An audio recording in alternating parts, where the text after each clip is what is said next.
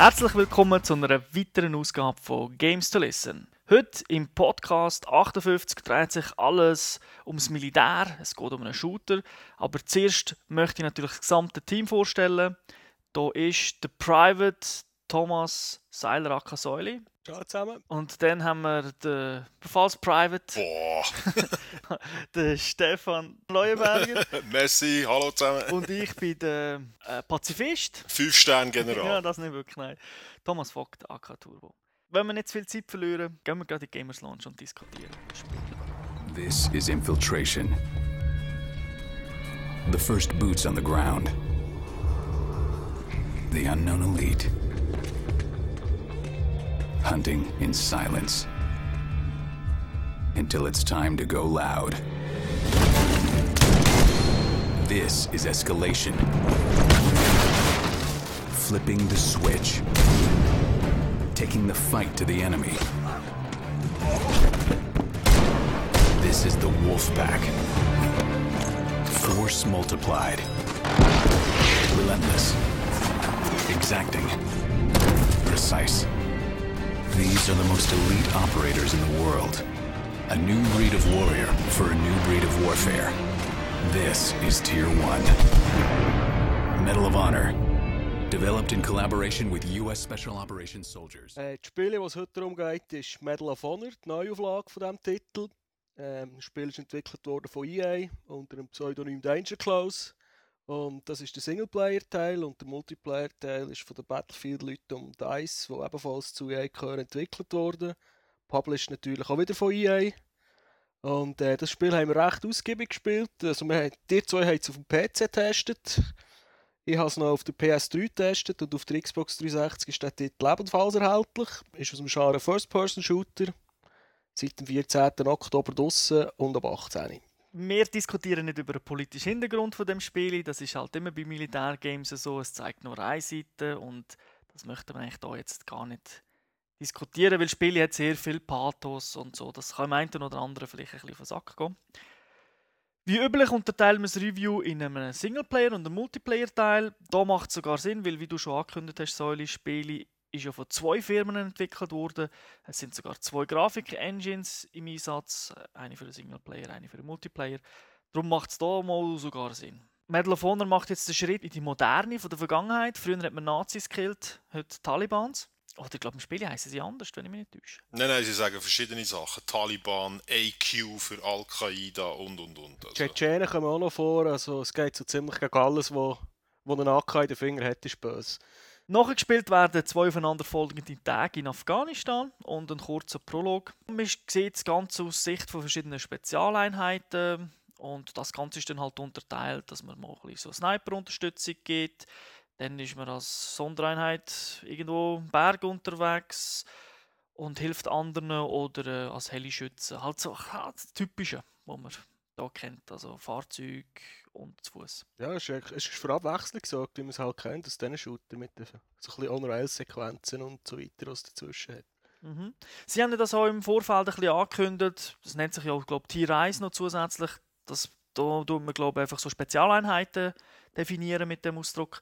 Also man spielt nie der Private, sondern man ist immer eine Spezialeinheit da.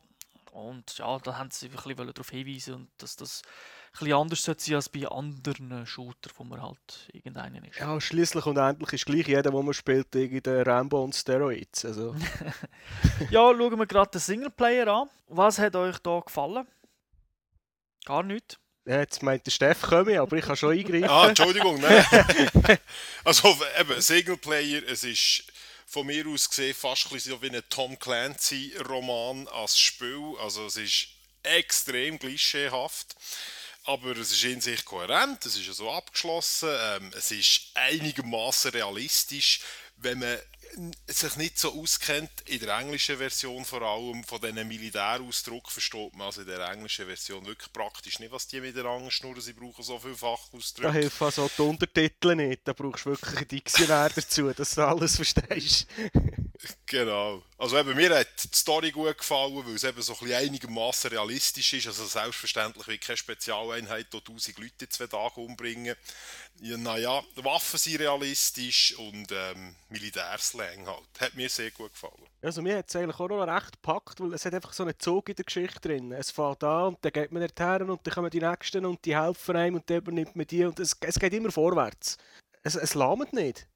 Und das ist ja nicht so, wie man es halt von der COD-Code-Stories ein bisschen kennt, dass man irgendwie in der ganzen Welt rumkumpelt und mit vielen Leuten spielt, wo man irgendwie den Zusammenhang nicht so sieht. Das ist mein Eindruck. Wie hat es euch technisch gefallen? Grafik, Sound, du hast es schon kurz erwähnt. Grafik eben braucht im Singleplayer-Modus die Unreal Tournament 3 Engine. Sieht sehr gut aus, finde ich. Es hat zum Teil kommt man da so zu einer Höhle aus und sieht Sonnenuntergang, Aufgang, ich weiß es nicht mehr genau, aber es sieht wirklich wunderschön aus. Also die Hügel in Afghanistan sind sehr schön drauf. Grafik wunderbar im Singleplayer-Teil.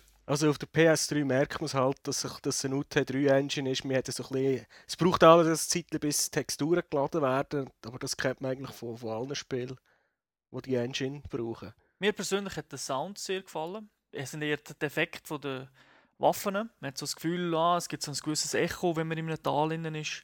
Oder ja, wenn man aus einem Gebäude rausschießt, dann tönt es schon ganz anders, als wenn man irgendwo auf einem offenen Feld steht. Mhm. Denn Waffen sind ja sehr wichtig bei einem Shooter. Richtig, das hat mich natürlich als Gun-Aficionado extrem gefreut, dass wenn man noch einen Schuss im Magazin hat, in der Knarre, wenn man Reload drückt, hat man nachher 31 Schuss in der Waffe halt Realismus pur. Hört auch den Unterschied von den Waffen. Also wenn man zulässt, weisst weisst irgendwann, wer jetzt mit welcher Waffe am Schießen ist. Also das ist schon noch deutlich. Und am besten aufgefallen ist es mir eigentlich in einem Teil vom Level, wo uh, viele Gegner sind gekommen, mir ist die Munition ausgegangen, dann habe ich eine Knarre vom Gegner genommen und die haben ganz anders stöhnt. Wie hat es euch so generell gedacht? Wo sind so die einzelnen Levels? Bei mir ist es so gesehen, dass sie eigentlich nicht groß Problem hatte. Ich meine, es ist nicht der erste Shooter, den ich spiele. Einzig bei dieser Sniper-Mission, wo er einem da sagt, so jetzt nach links, dort ist noch einer am Feuerli und dort ist noch einer und dort ist noch einer. Ja, die Leute einfach nicht gesehen. Ich musste ziemlich suchen. Das hat mich ein genervt. Tom, du hast aber du noch etwas erzählt zu der Konsolenversion. Genau, die Konsolenversion, wo generell ein bisschen, alles ein einfacher ist, wird das eingezeichnet. Also wenn man den Typ nach ein paar Sekunden nicht findet, gibt es dann so ein optisches Symbol, das einem hilft, dass man den findet. Auf dem PC ist das nicht der Fall. Da muss man wirklich suchen und muss sich halt den Typ anlassen, dass er sagt, hey, finden ihn endlich, finden ihn endlich und man sucht und sucht.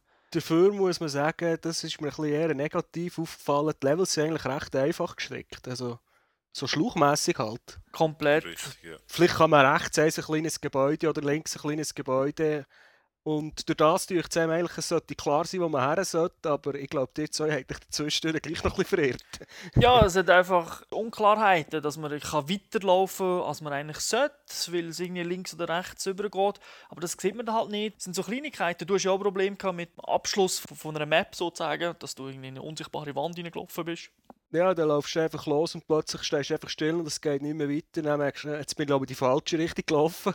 Oder man muss warten, bis der Kollege hat die Türen aufgeschlossen, gesprengt, geschüttet und so. Und das ist auch nicht immer ganz klar, denkt es mir. Also das Ganze wirkt ein bisschen sehr skriptet. Also es ist alles nur skriptet, also KI gibt es nicht. Darum vermutlich auch die Korridor-Schluch-Levels, weil ja, du musst ja keine KI haben, wenn die einfach gerade wie Kanonenfutter dir entgegenkommen so ein bisschen das Polishing fehlt hier leicht. Mir hat auch noch sehr gestört, dass es eben sehr kurz ist, das ganze Spiel. Also ich habe es auf Hard gespielt, das mache ich eigentlich bei Shooter immer, weil die im Normalfall halt schon kürzer sind heute, als sie früher waren. Und da ist wirklich so, also nach vier, fünf, sechs Stunden, je nach Schwierigkeitsgrad, ist man durch. Und das finde ich schon also wirklich eher an der unteren Grenze für ein Spiel von diesem Kaliber. Ja, weil die Story und der Drive wäre eigentlich gut genug gewesen, dass es vielleicht das noch so zwei, drei Stunden hat schon noch mal verleiden Definitiv, würde ich auch sagen. Dafür gibt es einen weiteren Modus im Singleplayer, der nennt sich äh, Tier 1. Das ist ein bisschen ein Highscore-Modus, wo man kann auf Zeit spielen und irgendwie für Headshots Zusatzpunkte bekommt. Also man spielt dann so einen ausgewählten Teil von einem Level und muss dann halt in einer, so schnell wie möglich durchspielen. Ist aber nicht so einfach, weil man hat nur ein Leben. Genau. Und da hätte ich mir eigentlich so einen Code-Modus à la Code MW2 gewünscht, hätte ich eigentlich fast lieber gehabt als jetzt den Tier 1-Modus. Da ist mir auch gerade ein bisschen einfach genug, um das noch zu implementieren. Ja, da sind wir beim nächsten eigentlich Negativpunkt, das hat keinen Coop-Modus. Schade, aber ja, dem muss man leben. Es hat ja gleich einen Multiplayer-Teil, also kompetitiv kann man ja gleich schaffen. Dann hat es einfach generell, haben wir schon erwähnt, so kleinere Bugs. Ich muss sagen, insgesamt hat es wenig Neues. Oder wie seht ihr das? Nein, absolut. Das ist einfach ein Run-of-the-Mill-Shooter. Genau, aber eigentlich trotz, trotz dem, was wir kritisiert haben, eigentlich noch gleich recht gut gemacht, solid, solid geschafft, sagen wir einfach. Gehen wir doch über im Multiplayer. Komplett andere Engine. Sieht ein bisschen anders aus, aber nicht so viel. Also, es ist nicht so, dass man wirklich meint, es ist ein anderes Spiel. Aber ein bisschen die bessere Engine, würde ich sagen. Also auf der Konsole sieht es ein bisschen besser aus. Weil, gut, ich muss sagen, ich war ja nie so ein Fan von der UT3-Engine, bis auf ganz wenige Ausnahmen. Mhm. Also auf der Konsole sieht es definitiv besser aus, kann ich auch bestätigen. Auf dem PC auch, aber dort braucht es für mich eben mehr Rechenpower. Das Problem mit den Maps mit dem Rand der Maps hatte ich halt auch im Multiplayer, gehabt, ob schon sonst eigentlich das Design ist recht in Ordnung. Mhm. Also ich finde es jetzt nicht der Brüller, aber es ist äh, auch hier solid, gut gemacht. Es hat auch genug Modi, muss man sagen. Es kommt nicht an COD an, also Call of Duty Modern Warfare 2, aber es hat mehr Modi als bei Battlefield Bad Company 2. Und die sind eigentlich auch recht interessant. Es ist also natürlich alles, es ist nichts Neues. Man kennt das schon aus Bad Company oder halt aus äh, Call of Duty, die Modi. Genau, und das Ganze ist auch ziemlich sniperfreundlich für Camper unter euch, weil äh, es gibt keine Killcam und wegen dem äh, ja, wird man als Sniper nicht so schnell entdeckt. Und die Levels sind auch so ausgelegt, dass man zum wirklich so weite, wie soll ich sagen, weite Strecken kann auf irgendetwas schießen zum Teil. Es wirklich so schöne paar Spots immer, wo man gut kann snipen. Ja, es hat, es hat schöne Nischen, wo mit kleinen Fenstern, wo man wirklich den Haar genau muss schauen, dass man den Gegner erkennt. Das ist so. Also das Konzept ist genau gleich wie Battlefield Bad Company. Es gibt einfach, es gibt einfach nur drei Klassen. Ein Soldat, ein weiterer Soldat, also ein Backups, aber es ist auch nicht wirklich viel anders. Es hat einfach einen Rocket Launcher dabei und halt ein Sniper. Von die drei kann man leveln, aber es gibt keine Perks oder so, es gibt nichts, es gibt einfach Punkte und dann wird man halt levelt und kann eine neue Waffe haben. Was mir aber recht positiv aufgefallen ist, ist, wenn trotz der fehlenden Killcam sieht das Mündungsfeuer eigentlich recht gut vom Gegner. Mhm. Richtig. Und auch vom Ton, das heisst, äh, ein Sniper kann man trotzdem erkennen, wenn es irgendwo sieht, man ein Blitzchen, dann weisst jetzt könnte der dort hocken, wenn du die Map ein bisschen kennst, dann weisst du auch, wo er hockt und das nächste Mal hast du ihn dann. Genau. Jetzt zu einem Punkt, wo dir ja extrem aufgefallen ist und wo doch ein bisschen fragwürdig ist. Ja, du meinst äh, Controller-Layouts, meinst du, oder was? Ja, ich bin halt wie immer das Spiel gestartet, bin Anfang an rein, Systemsteuerung, Controller angepasst, dass ich meine ich muss Y-Achse und so invertieren. Habe das im Multiplayer gemacht, dann habe ich Singleplayer anfangen, dachte gut, nimmst das gleiche Layout. Nein, gibt es nicht. Also Controller-Layouts für Singleplayer und und Multiplayer sind unterschiedlich. Natürlich nur auf der Konsole. Also es gibt schon, es gibt, es gibt Sättiger, die gleich sind, zwar Standard und alle anderen sind unterschiedlich. Und man kann Knöpfe nicht frei belegen. Genau, also Standard ist klar wie Call of Duty, also die Standardeinstellung bei beiden. Es gehen auch alle Tricks, die man bei Call of Duty machen kann, also vor allem im Singleplayer mit dem Auto-Aiming. Ja, es ist natürlich schon ein bisschen fragwürdig, dass das... Fehlendes Polishing, wie du das vorhin schon gesagt hast. Dann auch etwas, wo du gefunden hast, Soll, ist, dass man alles ist doppelt, was man einstellen kann. Also im Singleplayer und im Multiplayer ist halt wirklich getrennt. Auf dem PC ist es sogar so, dass es zwei verschiedene Access sind. Aha. Also mir ist es zum Glück nicht passiert, aber ich habe online gelesen von einem, der hat zum Beispiel das Problem gehabt, das Bild zu kalibrieren. Also im Multiplayer kannst du das Bild beim Fernseher Größe einstellen, dass die Ränder stimmen. Mhm. Singleplayer kannst du das nicht. Ja, vielleicht macht UT Engine dort einen besseren Job beim Auto einstellen, wer weiß. Ja, der, der, hat sich eben aufgeregt, weil es bei ihm genau nicht funktioniert hat. Da merkst du halt einfach, es ist zweispurig entwickelt worden und sie haben irgendwie, es ist einfach nicht alles abgestimmt worden aufeinander. Oder man soll sich einen schlauen Fernseher kaufen, nicht so einen Phono.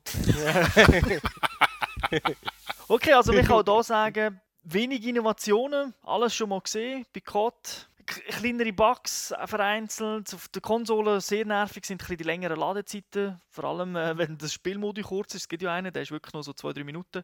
Ein bisschen nervig, wenn dann auch Minuten musst warten, bis er geladen ist. Auf dem PC hat man das natürlich nicht, je nach Hardware-Power, dann geht das zügig. Wie ist jetzt so das Fazit von euch? Ich meine, wir haben jetzt ein bisschen Pros, ein bisschen Cons gehabt. Was würdet ihr sagen, was geben wir dem Spiel für eine Wertung? Ich muss sagen, ich habe jetzt Multiplayer schon 10 Stunden gespielt. Es macht Spass. Das Singleplayer hat mir auch gefallen. Ich würde jetzt so ein 4 von 5 geben. Das 4, würde ich sagen. Es schrammt gerade so am 3,5 vorbei. Es ist gut genug, dass man ihm ein 4 geben kann, diesem Spiel. Es wäre wünschenswert gewesen, wenn sie vielleicht noch ein bisschen poliert hätten, das Ganze. Dann wäre es vielleicht wirklich noch ein besserer Titel geworden, als es jetzt schon ist. Genau. Also ich würde sagen, wer nur eins, nur einen Shooter möchte kaufen, jetzt zur Weihnachtszeit, der soll doch noch warten, bis Call of Duty Black Ops rauskommt. Dann erst schauen. Wer eh gerne so Militärshooter zockt, der hat seine Freude, auch wenn der Singleplayer kurz ist. Multiplayer ist doch, äh, ich würde auch sagen, so 30 Stunden wird man das sicher auch wieder können spielen Denke ich auch, ja. Also für Shooter-Fans ist es sicher kein Fehlgriff. Genau. Genau. Und es ist schon Downloadable Content angekündigt, wo gratis kommt, sofern man Spiele original kauft und nicht irgendwie Occasion. Und dann hat man so einen so eine Code, den man muss eingeben Okay, dann wäre es das gewesen. Schauen wir, was wir nächstes Mal werden besprechen. Vermutlich kein Shooter. Aber äh, wir werden es sehen. Dann bis, bis dorthin wünsche ich allen eine schöne Zeit. Ciao zusammen. Tschüss zusammen. Tschüss.